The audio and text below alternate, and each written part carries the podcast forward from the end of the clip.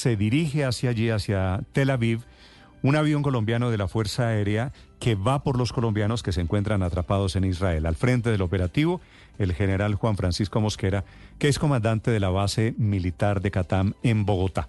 General Mosquera, buenos días. Muy buenos días, Néstor. Muy buenos días a la mesa de trabajo y a todos los colombianos que me están escuchando Gracias. en este momento. General, ¿qué noticias tiene usted del vuelo? El vuelo despegó creo que a las 3 de la mañana, ¿cierto?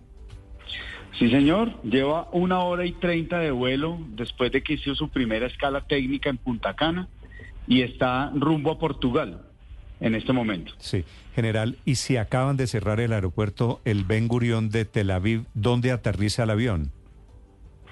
Nosotros inicialmente vamos a hacer una escala técnica en Portugal. Estamos más o menos, eso es unas 7 horas 45 de vuelo hasta Portugal.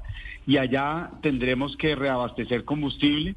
En ese momento, pues harán una eh, evaluación de la seguridad en el Ben Gurión y necesitamos la autorización de el aterrizaje por parte de la Fuerza Aérea Israelí y de las, el Estado de Israel para poder cumplir el itinerario.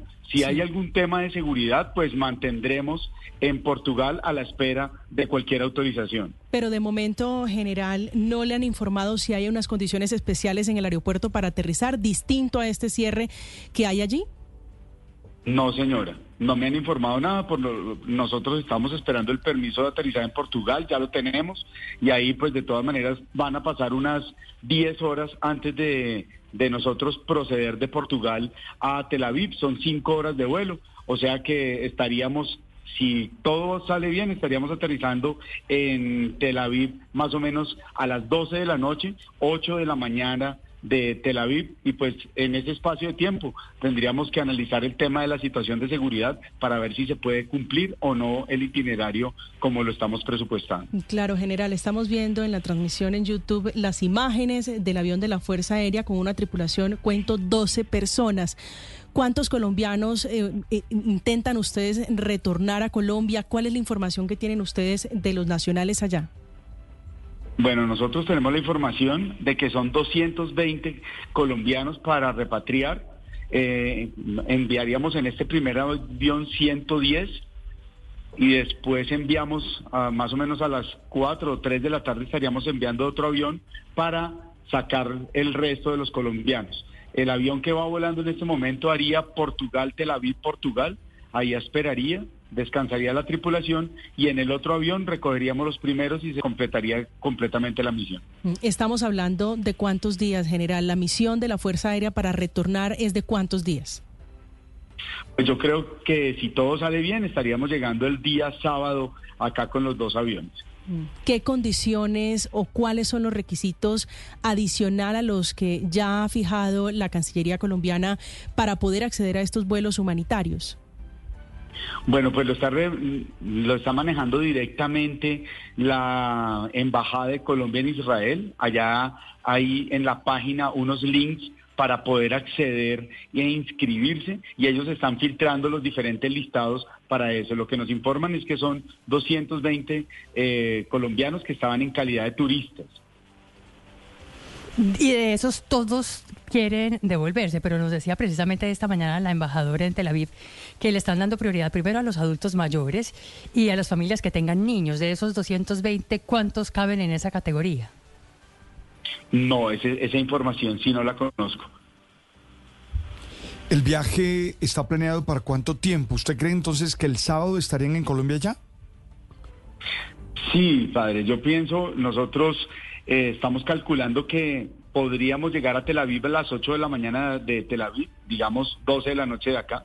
El avión regresaría inmediatamente a Portugal, Sí. pongámosle unas 8 horas más, o sea que estarían a las 16 horas de Tel Aviv de nuevo en, en Portugal. Y pues esa es, esa es nuestra línea de tiempo. El otro avión sale hoy tipo 5 de la tarde, más o menos son 15 horas de vuelo hasta allá, más 5 a Tel Aviv.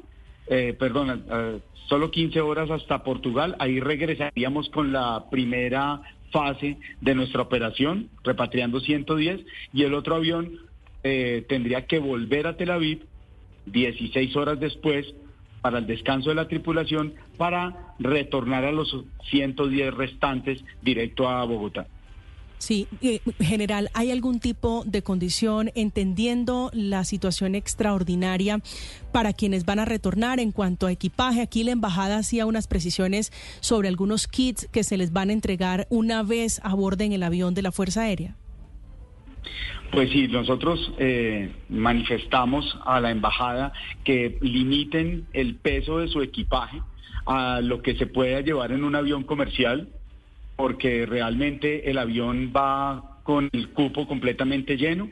Nosotros que también solicitamos a la Cancillería que les coordinaran el tema de las comidas para que pueda ser más fácil eh, el vuelo por lo largo que es. Nosotros a bordo llevamos eh, pues una tripulación completa, doble inclusive.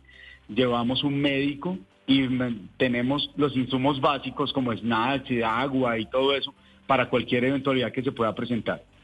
Tengo entendido, general, que son 13 kilos en una aerolínea comercial. ¿Cuánto, ¿Cuánto han fijado ustedes como peso estándar para eh, los tripulantes, como peso para las personas que van a retornar? Sí, igual manera, lo mismo que se maneja en una empresa comercial. Una maleta de, de mano y otra maleta en bodega. General, la tripulación de la Fuerza Aérea Colombiana, ¿por quiénes está compuesto? Mm, según entendí, y un médico también.